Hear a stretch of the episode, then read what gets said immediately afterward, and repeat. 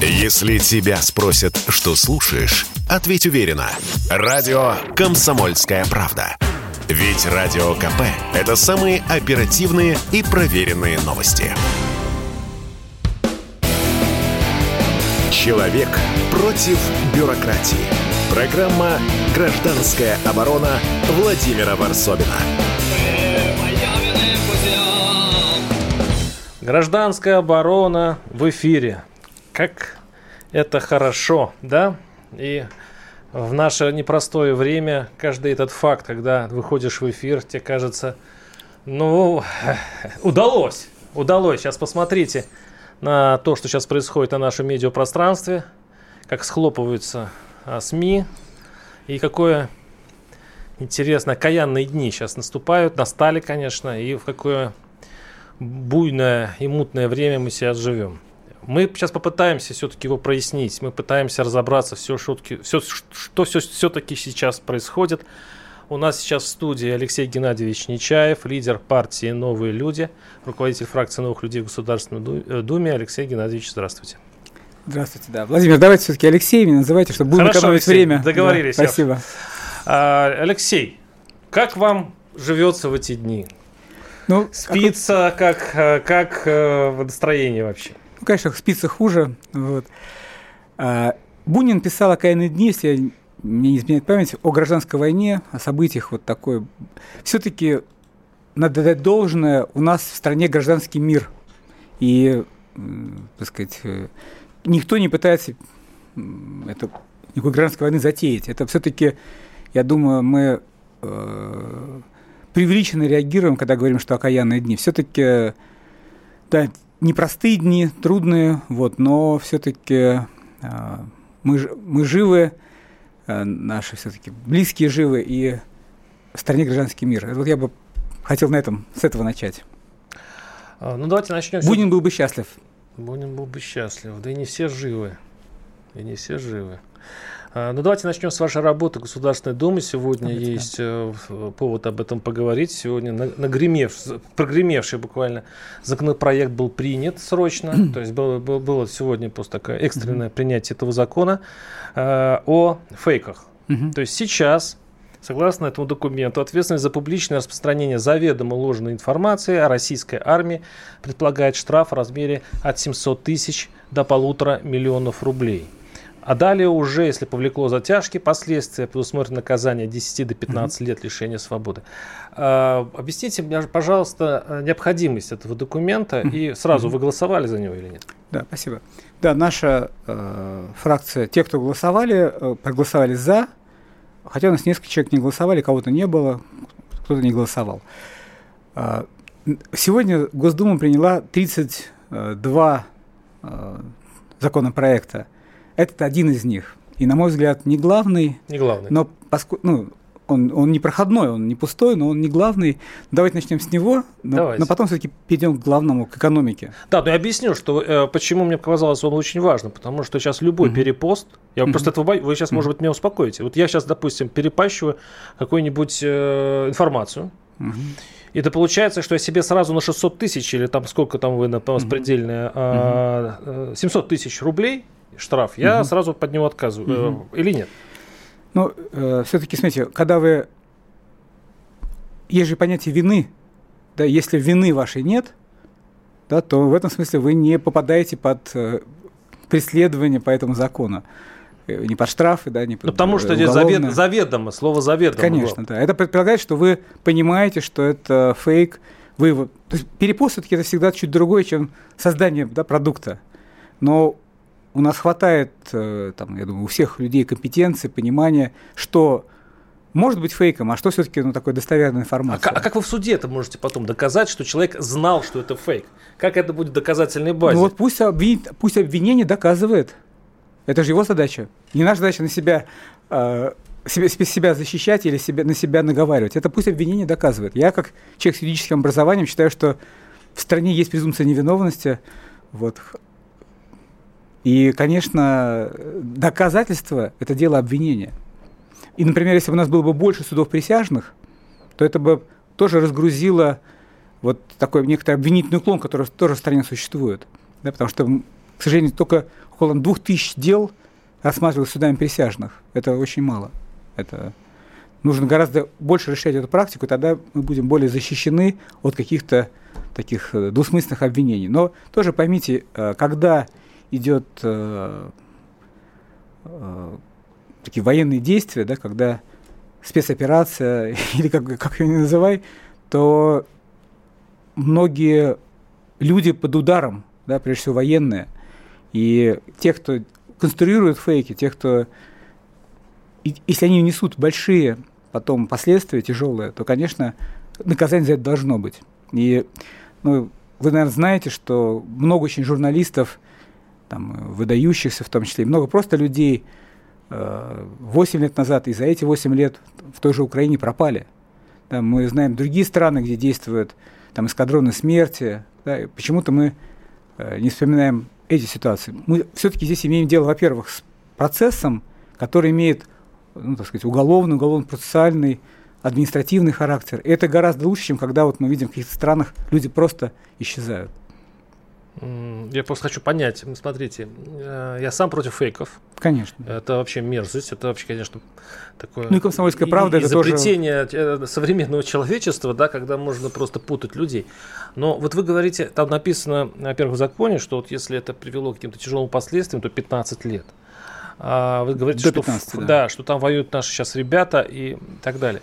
А, а эти фейки, они каким образом вредят? Вот объясните. То есть, вот, допустим, э, вот этим ребятам, опять же, чем вредят эти фейки? Mm-hmm. Можно на каком-то примере объяснить, чтобы мы это все поняли? Ну, я думаю, что все-таки, э, во-первых, мы посмотрим саму правоприменительную практику, потому что закон, конечно, никогда не просто подправить. Э, у нас и... любимое занятие думцев принимать законы, которые по ходу движения они правят. Это, это испытание на народе у нас Согласен, такое. Да. Угу. Но а, я надеюсь, что здесь тот случай, когда а, сама ситуация таких действий, она не, не длительная, поэтому мы не успеем накопить слишком много правоприменительной практики. Вот, надеюсь на это. И э, думаю, что сейчас, ну тоже мы с вами видели много беспардонных э, разных высказываний, придумок, натяжек, когда берут э, с кадры из старых э, каких-то событий, когда там самолеты одной армии выдают за самолеты другой армии. Ну, то есть мы тоже увидим очень много э, различных вещей.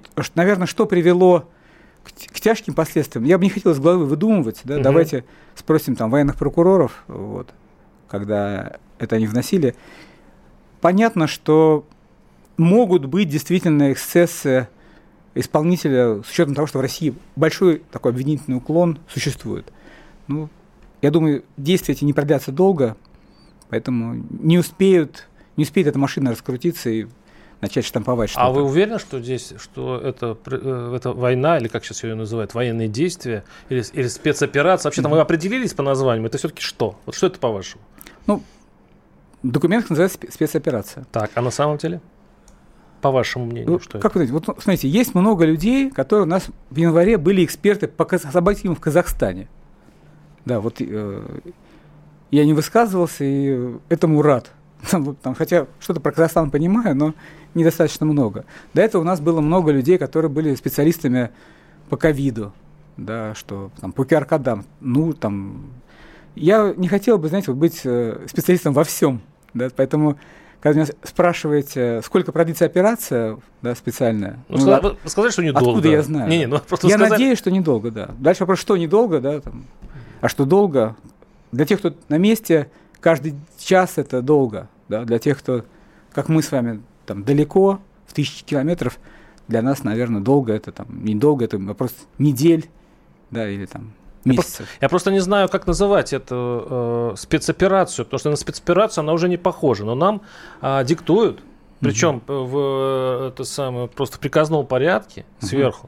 Uh-huh. регламент такой, да, называть это операцией, хотя это на операцию уже не похоже. Владимир, Поэтому я спрашиваю, что это такое, что, я... с чем мы имеем дело, и зачем ну... такие запреты называть войну спецоперацией? Я, во-первых, да, э, старший лейтенант запаса, да, а не полковник там, и не генерал, да, и тем более там не командующий, да, там, армией. Поэтому, как старший лейтенант запаса, могу а. вам сказать, что мне сложно, а, так сказать, отличить одно от другого. Им там виднее, да? Мне кажется, в чем ключевое различие? Да? Мы видим, например, как а, США действовала в Ираке. Мы видим, как они действовали в НАТО в Югославии, как в Афганистане.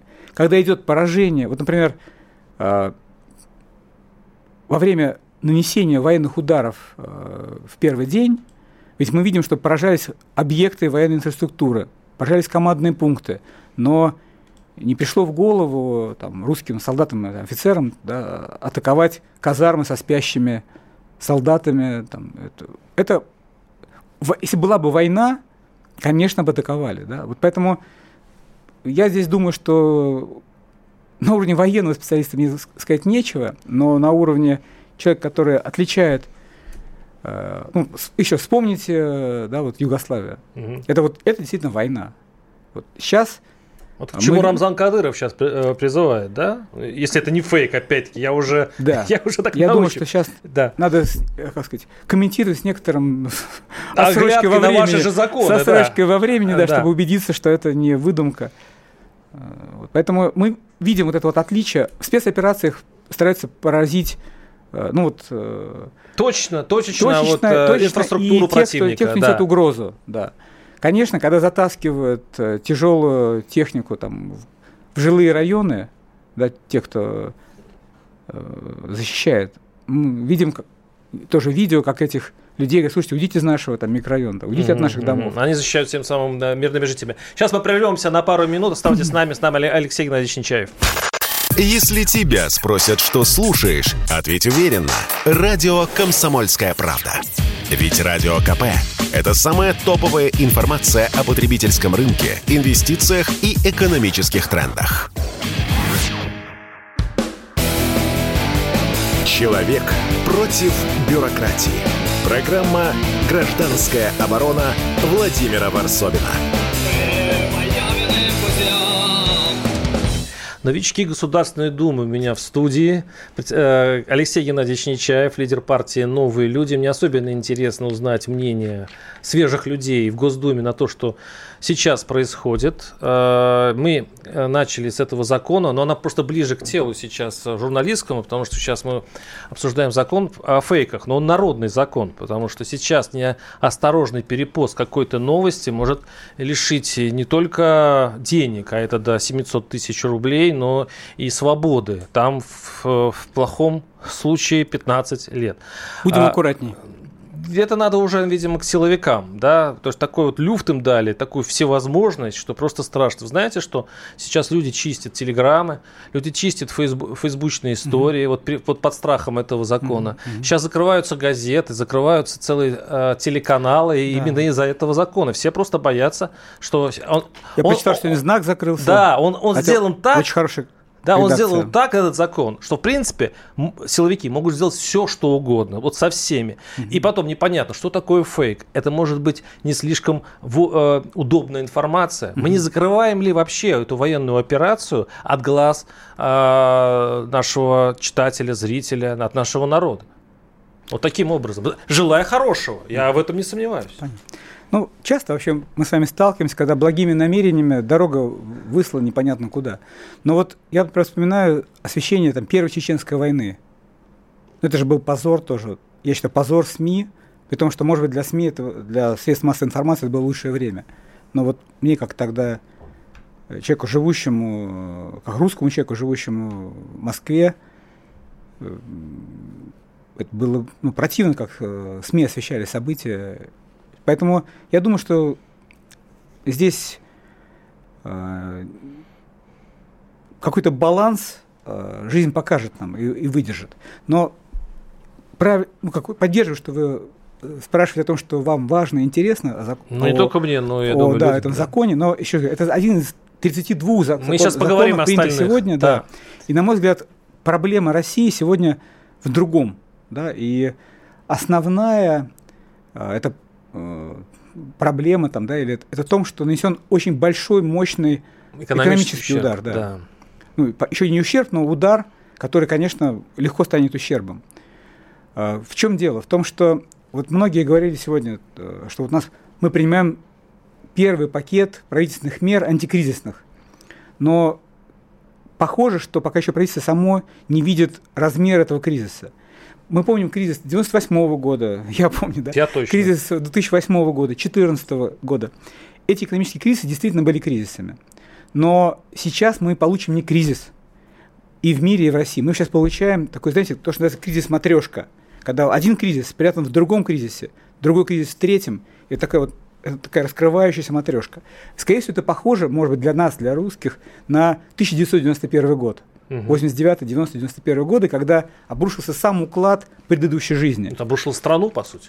Страну во вторую очередь. Сначала обрушился уклад экономический, политический, собственно, общественный договор, и потом вслед за ним уже страна как э, такой уже акт, когда никто не поддержал, как и в 17 году, власть слиняла за три дня. Ну да. Да, вот опять вспоминаю Бунина.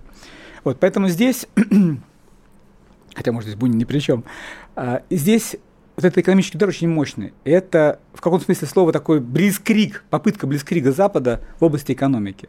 В чем, наверное, вы хорошо понимаете, но если позволите, тоже Конечно. свое мнение скажу. Конечно. Я 20 с лишним лет выстраивал компанию с нуля, построил компанию, которая лидер отрасли, работала и работает в 40 странах мира.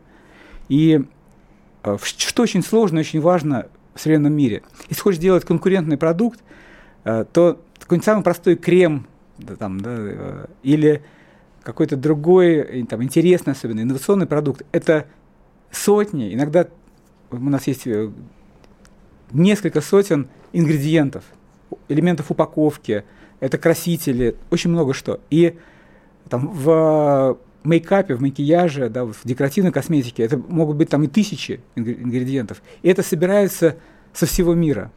И вот собрать эти цепочки логистические, эти цепочки э, такие, да, ну, прямо производственные, технологические, это большое мастерство.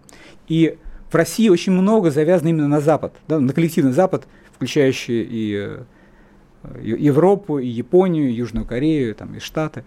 И э, вот этот удар по именно этим цепочкам, он очень серьезный, потому что э, запасы сырья комплектующих у хороших предприятий на 2, 3, там, ну, там, 4 месяца. Сейчас начинается ажиотажный спрос. Мы видим, как хорошие ходовые товары прямо очень быстро разбираются. Ну. И пройдет несколько месяцев, и получается, что нужно новый товар произвести, а сырья комплектующих нет. Нет формул. Очень многих... э, ну, тебе нужно что-то одно заменить. а чем это угрожает? То есть ос- остановится промышленность? Остановится производство, да. Остановится производство, остановятся продажи. То есть это рабочие места. Вот торговля – это производные рабочие места от производства. А быстро переориентироваться на Производство- Китай, на азиатские Вы страны? знаете, это как сказать, воображение переориентируется быстро. А когда у тебя есть налажен, ну, например, нужно переделать формулу продукта. Ну, допустим, да. Формулу продукта переделать вообще так по уму это несколько там, месяцев. Только формулу переделать под другое сырье, под другие такие, как сказать. У, у- у- сырья есть много нюансов. Вот я, мы однажды заказали сырье у нового поставщика, там это было 10 лет назад, и через какое-то время его прекрасные образцы соли там, для ванн, потом было э, там, 150 тысяч штук партия, и 10, в 10 цветов окрасилась эта соль, которая была голубой, Мгм. она стала розовой, фиолетовой, зеленой, ну, то есть какие-то желтые, такие немыслимые цвета. Да? То есть просто вот То есть не кондиция, по ты, сути. ты берешь ничего. нового поставщика, и что он тебе привезет, ты не знаешь. А ты же это потом продаешь, марка отвечает за это. Дальше, например, вот я сегодня сказал, что Икея уходит. Да, Для наших мебельщиков появляется шанс. да. Мебельщики мне пишут, у нас кожа из Италии, у нас красители из Германии. Мы где сейчас их будем брать? Ну, в Китае другая кожа, другие красители. То есть, понимаете, сделать, э, правильно пишут мне, э, это не такая легкая, это вот не хоп, это такой хоп только в финансах бывает. А и, и воображение, опять же, там, журналистов, А, ну, что журналистов? Правительство мне вот интересует. правительство, А да. правительство, оно знает эту А проблему? многие люди в правительстве создавали какие-то производства. Многие, вот сегодня у нас выступали там левые, эсеры, там, кто там работал на производстве? Да, эсеры, при чем здесь? Правительство не работает, эсеры. Нет, я, например, говорю, вот эсеры говорят, вот там, давайте цены остановим, давайте будем, устроим, чтобы цены были, так сказать, вот наценка 5% на все. ребята, будут новые поставщики, будут новые цены, при новом курсе доллара, евро, юаня будут рост себестоимости, просто никто производить не будет. Люди никогда ничего не делали, люди живут в своем воображении. А к чему это ведет? Вот что вы сейчас, э, ну, если мы э, эту угрозу принимаем всерьез, да. то что будет что по надо вашему делать? прогнозу? Нет, а что произойдет через две недели, что делать в этом случае? Через месяц, окей, через месяц. А, ну, во-первых, мы уже такой кризис проходили, да, я говорю, 91 год, мы видим, что тогда, правда, потребовалось несколько лет, чтобы из экономики такой вот э, советской, плановой, мы пересобрались в рыночную экономику. Ушло 2-3 года на то, чтобы построить эти цепочки. Сейчас, конечно, все будут действовать быстрее. Поэтому настоящие силы спецоперации – это наши маркетологи, это те планеры, которые заказывают новые партии, это наши закупщики да, страны. Это такие вот герои труда, если они за 2-3 месяца прочертят в этом новом складывающемся другом мире вот эти цепочки поставок, придет сырье, придет комплектующее, они найдут какое-то сырье в России – пересоберут формулы, это химики. А у них 2-3 месяца всего, да? У да. них, в принципе, потому что на этих складах осталось примерно столько сейчас Сырья продукции, на, да. на 2-3 месяца. Один из выходов, например, вот угу. я с, с, одной, с одним производителем разговариваю, говорит, мы сейчас будем вынуждены поднимать цены. Я говорю, ребят, ну вы же можете рынок захватить. Он говорит, да что нам рынок, у нас товар кончится через 3 месяца. Если мы цены поднимем, нам хотя бы хватит месяцев на 5, мы за это время новый сделаем. Угу. Я говорю, о, то есть люди, в этом смысле стратегия подъема цен – это возможность тебе привести новое сырье и комплектующее, чтобы привести новую партию товара, который ты потом продашь. То есть получается инфляция. То есть получается государству придется э, печатать деньги. Нет, государство тут ни при чем. Это ну, деньги. Ну, для того, чтобы этот рост цен как-то сгладить для населения. Но сейчас все будут поднимать цены. Ну, не все, но те, кто производят э, и те, кто, кому надо простраивать новые цепочки. Так импорта нет, Получается... Нет, импорт есть. Мы же импортировали на 300 миллионов долларов в год. У нас импорт прошлого года. Останется не 300 миллионов, там, но 200, 250. И этот импорт будет просто идти не из Европы, не из Японии, не из Южной Кореи, будет из других стран. Из Китая. Из Китая, из э, Мексики, из Бразилии, из Аргентины. Откуда, откуда получится? Напоминаю, что у нас в студии Алексей Геннадьевич Нечаев, Алексей Нечаев, э, лидер партии «Новые люди», руководитель фракции «Новых людей» в Государственной Думе. И вот тут мы уже завели экономический разговор. Действительно, самое важное. Я вот э, из своей любимой Твери ехал, езжу на электричке, и там вот насобираю, я вот слушаю, о чем говорят люди. Люди говорят, знаете, о чем? Они говорят об увольнении. Да. Сейчас, э, сейчас бизнес освобождается от балласта, как им кажется. Нет, от балласта не освобождаются. К сожалению, вот, знаете, можно резать, э, подстригать ногти, там, да, если у тебя длинные ногти, там есть маникюр какой-то красивый, а можно, к сожалению, резать уже кожу и даже кости. Вот сейчас э, наш бизнес в России, э, России, ну, или точнее говоря, производство, да, там вот торговля, наши отрасли, не, в отличие от государственных структур, они не забалованы балластом. Да, в госструктурах, где детей своих устраивают многие люди, где надо скорее процессу соответствовать. Хотя тоже не во всех госструктурах, не во всех госкорпорациях есть очень поджарые такие, в хорошем э, такие спортивные э, и госкорпорации, да, где люди не разбалованы шальными деньгами, где люди работают на результат. Поэтому здесь я бы тоже... Но у нас много, э, у нас нет балласта, у нас нет лишних работников, вот, которые там просто ну, так безработица сейчас, вот сейчас растет. Сейчас безработица будет, будет какое-то время сейчас расти. Поэтому мы считаем, например, что помните, как в 90-е годы бабушки у метро продавали там сигареты, еще что-то, да, вот сейчас государство не сможет всем все раздать. Когда тоже многие говорят, там сегодня вот у нас были горячие головы, говорят, давайте у нас триллион есть профицита, давайте раздадим сейчас его людям. Во-первых, этого триллиона профицита в бюджете не будет, потому что сейчас НДС с импорта уйдет. То есть сейчас много что... То есть но... налог уменьшится, потому что базы... уезжает вся, вся эта иностранная да, промышленность, да, да. убегает. Да, поэтому э, подоходный налог, сейчас будут сокращения, подоходный налог сократится. Поэтому э, раздавать, это не будет забота государства. Люди сейчас, может быть, даже хотят рыбу, но надо брать удочки и эту рыбу самим находить.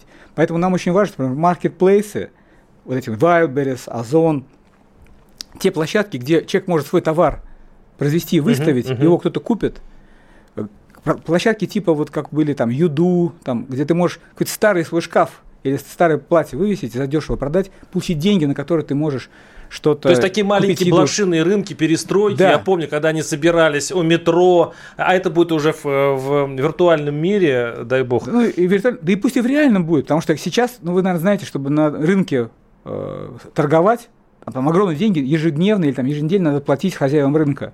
Чтобы люди могли выйти просто да, на улицу да. и торговать. В какие нам, времена нам, интересные? Нам, нам кто нужны? Хозяева рынка нас волнуют, какие, нас волнуют люди. В какие люди времена мы возвращаемся? Да. В наши юные 90-е, да, да в, наши, в нашу молодость. И мы, мы прервем так... сейчас на Давайте. пару минут, и у нас сейчас будут новости. Вставайте с нами. Если тебя спросят, что слушаешь, ответь уверенно. Радио «Комсомольская правда». Ведь Радио КП – это эксклюзивы, о которых будет говорить вся страна. Человек против бюрократии. Программа «Гражданская оборона» Владимира Варсовина. Мы сейчас говорим о теме, которая волнует всех. Ну, понятно, что по поводу войны или этой операции мы будем говорить еще долго, это будет тяжелый разговор, я думаю, это попадет в исторические учебники. Мне просто интересно посмотреть, как это все будет через 10-20 лет преподаваться учителями истории. Очень хотелось бы заглянуть в этот учебник, чем все это закончится. Но мы сейчас говорим об экономике, вот о сегодняшнем дне, что будет с нами, с нашими зарплатами, с нашей работой. У нас в студии Алексей Геннадьевич Алексей Нечаев, лидер партии «Новые люди», руководитель фракции «Новых людей» в Государственной Думе. А, Алексей, мы говорили предыдущей части о, о том, как справиться с безработицей, как дать люди, людям выжить. У вас было сейчас заседание в Госдуме, где был пакет мер экономических. Mm-hmm. Как, как бы вы их охарактеризовали? Что придумало правительство? Mm-hmm. Что за панацею? Она, я надеюсь, я надеюсь, что это панацея. И э, что не хватает, и как это заработает? Mm-hmm. Спасибо большое, да. Ну, из хорошего, вот я опасался, что правительство скажет, вот, мы предлагаем беспрецедентные меры поддержки – вот э, мы нашли решение. Правительство сейчас адекватные люди, и они говорят, мы вот предлагаем такой-то первый пакет решений, и дальше мы готовим второй, и я думаю, может быть, после сегодняшнего заседания они понимают, что нужно готовить еще и третий. И это э, внушает, ну, так сказать, э, надежды. В первом пакете сделано то, что отчасти уже давно готовилось или обсуждалось, и очень хорошо проработано. И оно, знаете, вот вот этот сегодняшний пакет, он похож не на такой крепкий, знаете, вот удар кулаком, а такой скорее на такой немножко растопыренную э, такую ладошку. Полумера. Э, не то, что полумера, а такие, скорее, знаете, вот точечные меры, может, даже не по главным вопросам, но и были вопросы, а вы считаете, вот, что, например, вот это самое главное сейчас, на что тоже правительство говорит, нет, это может не самое главное, но это нужно, и это у нас готово. Угу. Ну вот, например, там была большая дискуссия, вот разрешили продавать золотые э, монеты, слитки э, без НДС при покупке и продаже. Раньше мы могли хранить деньги либо в виде депозитов, да, либо в виде наличных там, рублей, долларов, э, евро. А в золоте, если ты хранишь что-то, то ты при, покуп, при покупаешь, потом при продаже платишь НДС, угу. бессмысленно. А, а сейчас уже можно без... А сейчас можно так. Вот угу. говорят, ну что, считаете, что это для страны главное? И отвечает член правительства, говорит, конечно, это не главное. Но смотрите, не только сам, это, это только для олигархов вы это делаете. Да почему олигархов? Многие люди, у них есть там 200 долларов, 500 долларов, 1000 долларов, да, там, условно говоря. Но там... для олигархов, но для олигархов. Ну, ну что... слитки, я уже вижу, как они... Ну, хорошо, они, вам они, беднее, давайте. Нет, подождите, подождите, извините, ну там вот яхты сейчас арестовываются, да, вот на Западе. У них что, у них что остается? У меня есть знакомый, который каждые три месяца покупает э, монетку, рубль золотую, и откладывал. Вот он раньше так а, делал. В народе есть такая традиция, да? да, да это, это может люди, им, да. в общем-то, дать я даже, мы, раньше, мы там лет 80 смеялись, говорят, зачем ты так делаешь? Говорит, ну вот я так делаю. Хорошо. Вот, поэтому, э, нет, это кажется, что это, да, для олигархов, но реально это для самых разных людей. И вот я не считаю, что это приоритет, приоритет, приоритетная мера, но она была подготовлена, да, и она быстро может быть запущена. И вот сегодня пакет, который мы рассматриваем, в основном такие вот быстрые решения. Uh-huh, uh-huh. Более того, часть из них опирается на 2020 год да, когда началась пандемия, все-таки правительство целый, ну, может быть, недостаточно сделало для поддержки людей и промышленности, но что-то сделало. И вот те уже проверенные вещи, которые были опробованы, вот сегодня мы в пакет, один за, за другим были приняты. И это, конечно, хорошо, потому что когда у тебя есть проверенные методы, надо быстро их делать. Например, наша фракция говорит, давайте снижать налоговую нагрузку на бизнес, да, то, то что называется вот соцстрах, налог на зарплату. Не, не подоходный налог, а то, что сверху еще предприятие платит 30% за каждого рабочего. Мгм. Скоро не будет рабочих мест, поэтому лучше налог этот снизить, потому что А правительство что? Я, я, правительство так, типа, о-о. Вот. Ну, это, Да. это, дай бог, если в третий пакет войдет. да, там, Мгм. Или НДС. Мгм. Вот сейчас мы видим, как э, в ряде стран, там, в Китае, например, там, НДС снижают там, с 17% до 13% для целого ряда предприятий. У нас в России, например, НДС убрали, там, п- планируют убрать там, с одной отрасли. Мгм. Но может не только с нее убрать, может из других. Например, соцстрах, то, что я говорю, да, 30% налог, снизили для IT там, от 0 до 3%. И IT ну, зажило. Мгм. Но может не одну отрасль IT поддержать. Да, много людей в ней работает. Слава богу, что у нее есть такая поддержка. Но может всю промышленность поддержать. Маленькую, среднюю. А, Алексей, мне кажется, что осторожно семейные ходить, предприятия. а, осторожно ходить сказать, что, в общем-то, правительство все-таки ну, занимается полумерами и пока... Правительство находится в некоторой инерции. Мгм. Э, Я думаю, что, знаете, вот, ну, как мой один знакомый говорил, человек состоит из воды на 70% или на вось- на 80%. Вода имеет время такое, знаете, чтобы перестроиться. Вот вода же такая Перетечь из одного перетечь, да. И вот нужно там просто, я думаю, сосуда в другой. просто мало недели для того, чтобы понять. Потом мы же находимся действительно не только в тумане войны, но и находимся в тумане вот этого близкрига, который нам устраивает Запад в области экономики. Мы не знаем, например, сколько из наших золотовалютных резервов Вообще на- в казне вообще, осталось. Вообще осталось, да. Последние данные же были на полгода назад, да, потому что у Франции 12% наших ЗВР, золотовалютных резервов. А, а, а, кстати, а а может быть уже не 12, А может почему, меньше. подождите, вот э, говорили, что эта операция давно планировалась. А почему в этом случае, как вы думаете, вот эти зловалютные запасы, они что, э, э, Кремль не думал, что их могут вообще арестовать? И они оставили треть, ну или там по разным оценкам, а, своего золотовалютного запаса в, в- у, у противника? Владимир, ну я меньше всего хотел бы комментировать, что думали вот те люди. Не, ну понятно, Да, я, да, ну, поэтому так мы- полу- да. получилось, как получилось. Я думаю, есть много комментаторов, экспертов, людей, которые понимают, я говорю, в событиях в Казахстане и в пандемии. Давайте их спро- спросите. Вот я здесь не хотел бы думать, но, например, сегодня на вопрос э, одного из наших коллег, э, какой объем ЗВР под угрозой, э, что он перестанет быть нашим, человек, который имеет доступ к секретным документам, человек, который э, интересный, вот он открыл сказал, что давайте чуть-чуть помедлим с этой информацией, чуть-чуть позже мы ее сообщим. Нашим, сейчас, о чем вы говорите, я сейчас извините, пропустил. это. Есть наши золотовалютные резервы, А, да-да, ага. какая-то их часть. А, какая из нас потеряна. наши? Они еще даже не... Да, нет, поэтому Понятно. есть люди, которые эти данные есть, Мгм. но, во-первых, я так понимаю, что там эти данные лучше, чем э, пишет пресса сейчас, а во-вторых, я понимаю, что там идет еще до сих пор идет много... Подсчеты. Много, нет, нет, идет торговля, думаю, там идут целый ряд процессов, назовем их так. Поэтому давайте не, э, как это, Не бежать впереди будем, лошади, будем да. ждать, да, фактических данных, мы узнаем с вами вместе.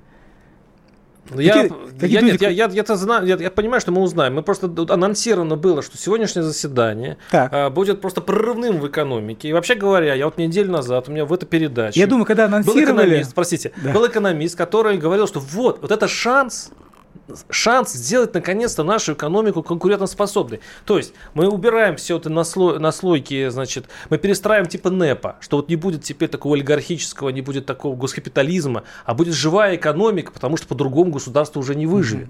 И вот сейчас было анонсировано, мы думали, что здесь будет какие-то блок э, экономических прорывных э, идей, которые вот помогут России сейчас пережить этот трудный период. Во-первых, про НЭП он прав абсолютно, потому что я сегодня тоже с этой идеей выступал, да, как вот я говорю, э, действительно нужна новая экономическая политика, и этот экономист э, генерально прав, потому что если останется старая модель, а вот этот э, импорт в обмен на нашу нефть, это, конечно, э, никуда Ну теперь уже это не невозможно. денется. Теперь это уже Ну, невозможно. знаете, всегда, ни- никогда не говори, все, все возможно всегда. Вот.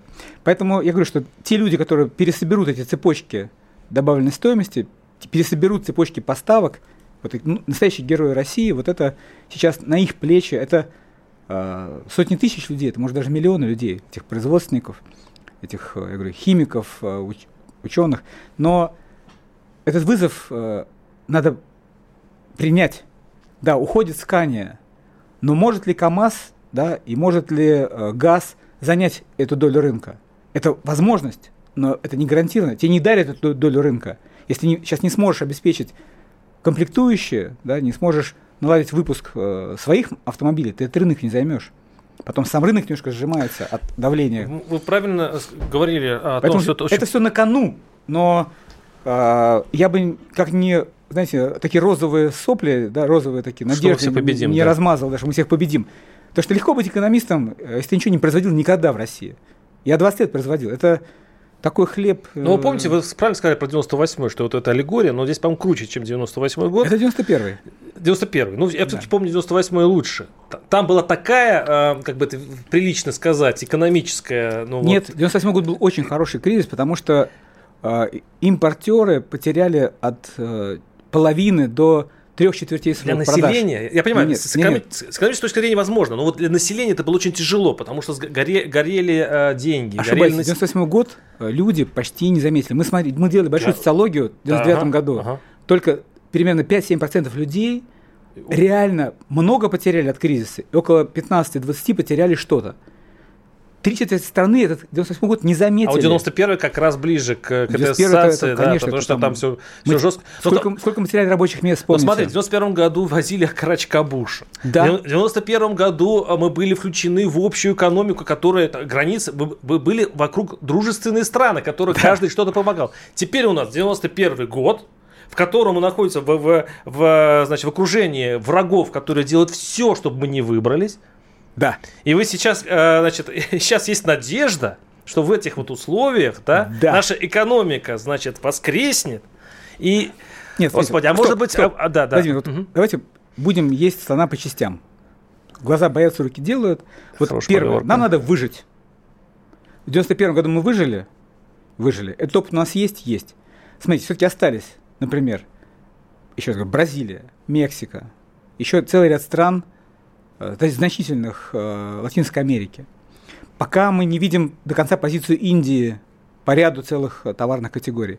Есть Китай, есть другая Юго-Восточная Азия, Таиланд, Вьетнам. То есть подождите. Шансы всегда да, есть. подождите нас хоронить. Алексей Нечаев, и мы прервемся, и у нас будет финальная исключительная часть. Программа «Гражданская оборона» Владимира Варсовина.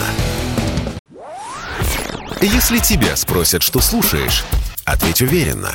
Радио «Комсомольская правда». Ведь Радио КП – это истории и сюжеты о людях, которые обсуждает весь мир.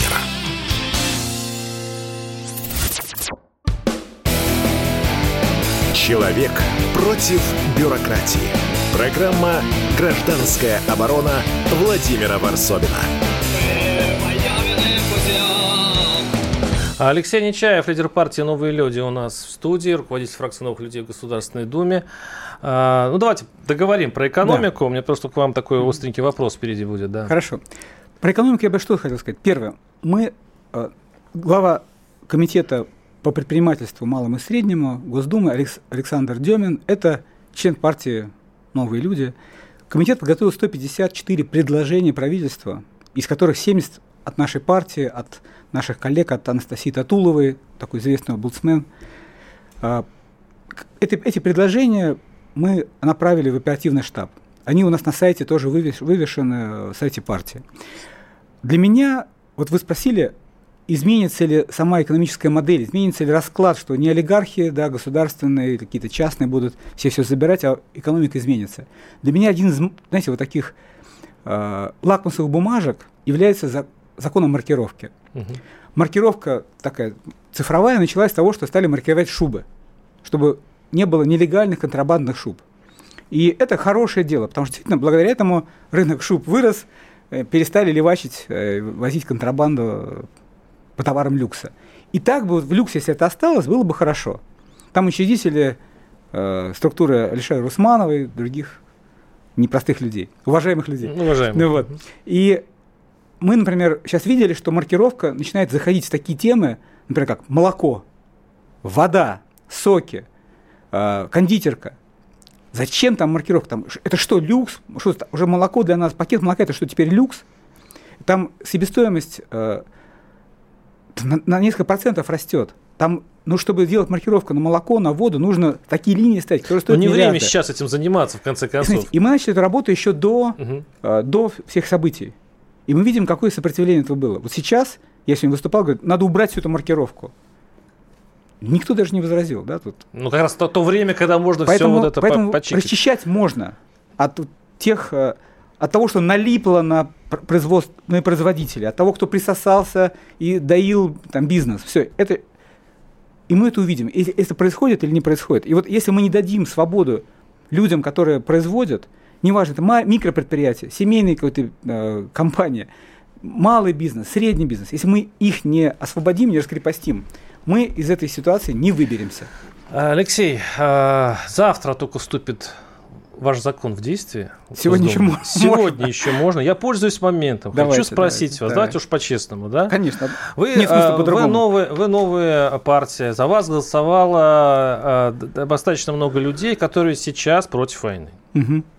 Вот у них такое убеждение, так. которое э, сейчас э, близится к какому-то криминалу. Вот человек, который против войны, сейчас уже находится под, э, ну, под жесткой критикой государства и даже Уголовного кодекса. Скажите, пожалуйста, вот я смотрю на результаты голосования в Госдуме. Там стопроцентная одобрямс. А как на самом деле у вас во фракции, которые угу. голосовали, там процентов 20 вроде у нас населения все-таки настроены по ФОМу, угу. в ЦОМу угу. против войны. Как э, вы отражаете э, мнение ваших избирателей и кто на самом деле у вас голосовал, а кто нет? Какая часть хотя бы вашей фракции на самом деле голосует за вот эти вещи? А за какие эти вещи? Ну, вот за, признание, было за признание ДНР и ЛНР. За признание угу. ДНР и ЛНР проголосовали 14 человек из всех, кто, все, кто были в зале. Один человек у нас болел. Угу. Я думаю, болеть можно же в России. А, поэтому да, мы голосовали за признание.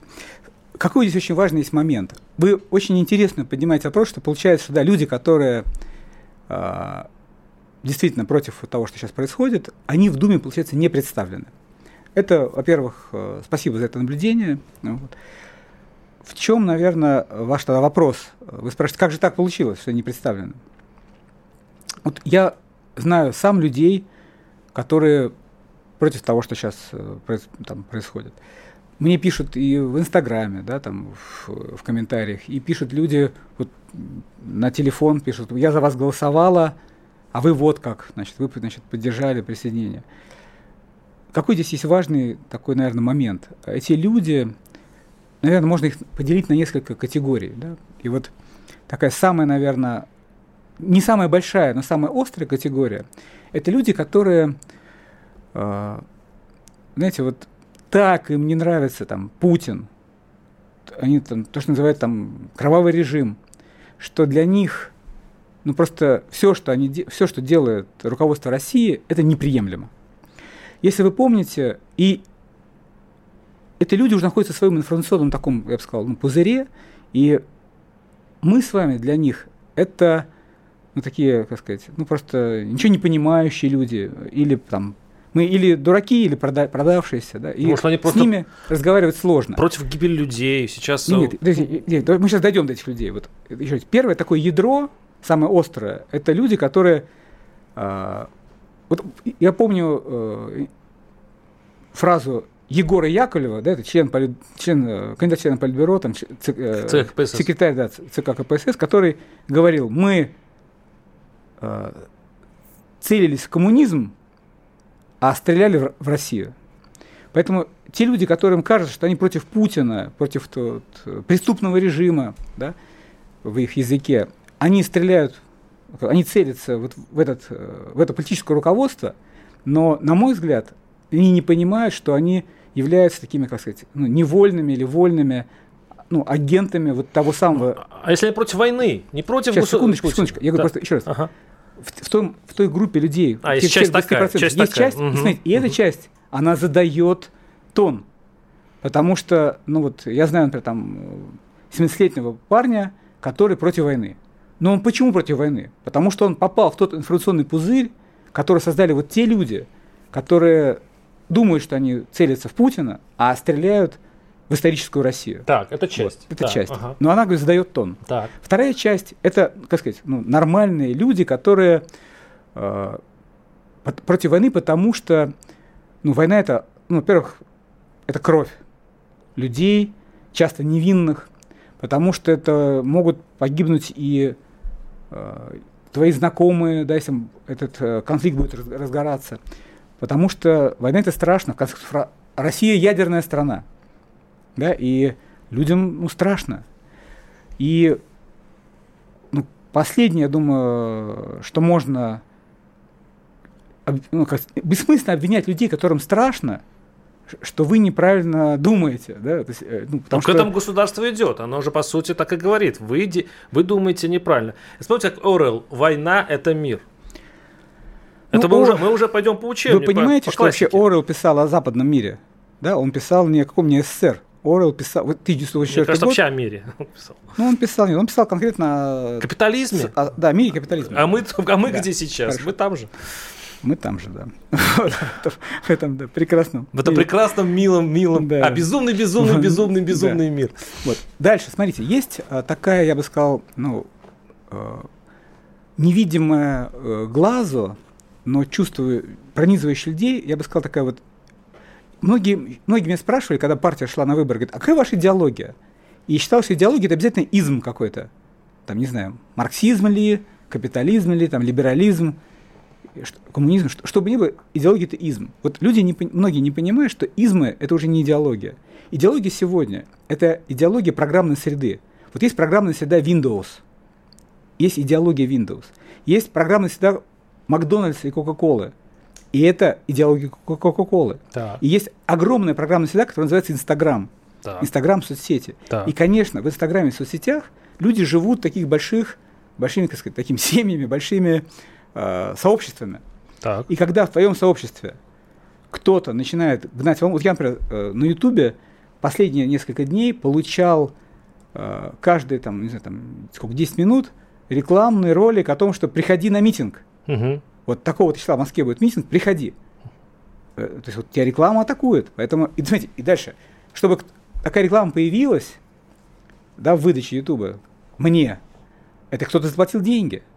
Либо это YouTube, как сказать, платят своими деньгами, либо это какие-то люди заплатили деньги, чтобы я эту рекламу посмотрел. Ну, так, понятно. Так, поэтому кто-то продвигает. А можно вас кто-то, кто-то не бедный. Алексей, а можно все-таки вас спросить, и как политика, как человека, вы-то как относитесь к этому? Вы все-таки, упрощенно говоря, я за хотел, войну я и против? Хотел, я бы хотел про людей договорить. Пожалуйста. Вот. И люди, когда им страшно, когда им неуютно, когда у них, когда они выращены вот этой э, идеологией, в смысле программной средой, то есть настоящие идеологии современного мира, а не вот теми идеологиями 20 века. А идеологии Инстаграма, где-то котики, мамочки, а, мимимишки. Ну, конечно, а, ну, как сказать, какая война? Это просто по потребительскому контенту Людям это не нравится. Да люди вообще не хотят войны, они хотят жить в нормальном мире, да. Ну, где есть нет, котики, мимимишки нет, и, думаю, и так далее. Это нормальная человеческая жизнь. Здесь, Согласен с вами. Здесь не нужны ни, никакие люди, ни вежливые, ни вооруженные, ни зеленые человечки. Они хотят просто жить. Я хочу просто вас понять, простите, я хочу задать да. вам прямой вопрос. Как вы вообще относитесь а, к тому, что называется или спецоперацией, или войной? Как вы относитесь к, к тому, что сейчас происходит? Вы можете сформулировать? Я считаю, что у людей а, есть такая вот иерархия ценностей. Я не согласен с иерархией ценностей, которую предложил Маслоу, да, но такая иерархия ценностей есть. И, а, конечно, нами всеми владеют чувства. Разные чувства, противоречивые чувства. Э, мы раздерганы разными программами. Даже, можно сказать, не программами, такими, да, вот, не кодами, а такими осколками кода программного. И все мы испытываем все, да, все, все чувства. Но дальше тебя что-то собирает. Одних собирает протест против войны, да?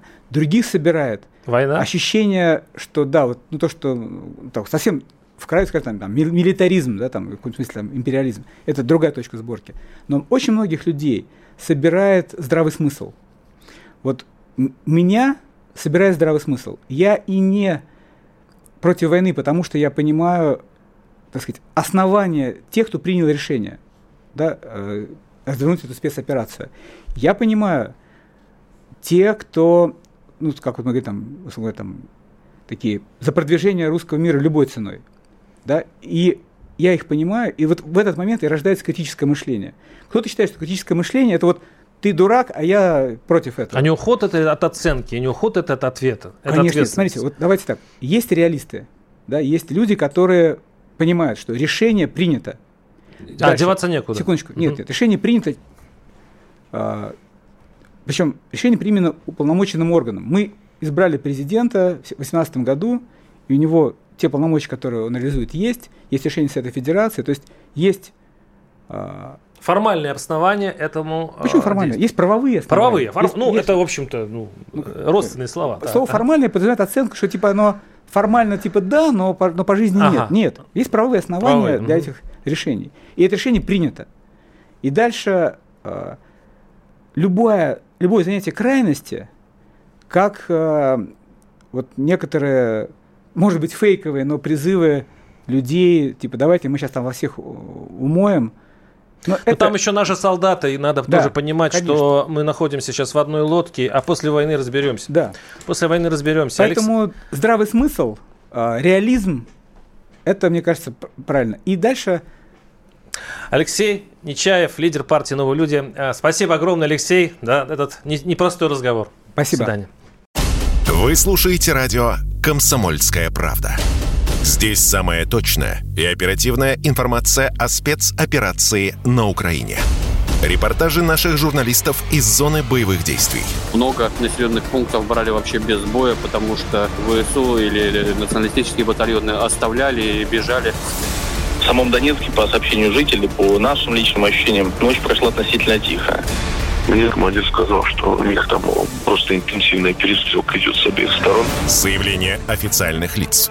Поэтому рассказывать, что Россия не вела переговоры или отказывалась, ну, это вранье. А 8 лет что мы делали? Ждали, терпели, просили, показывали, демонстрировали материалы. Комментарии экспертов.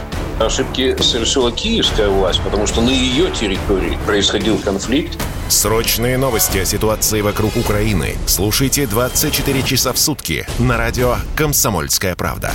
Никаких фейков, только проверенная информация.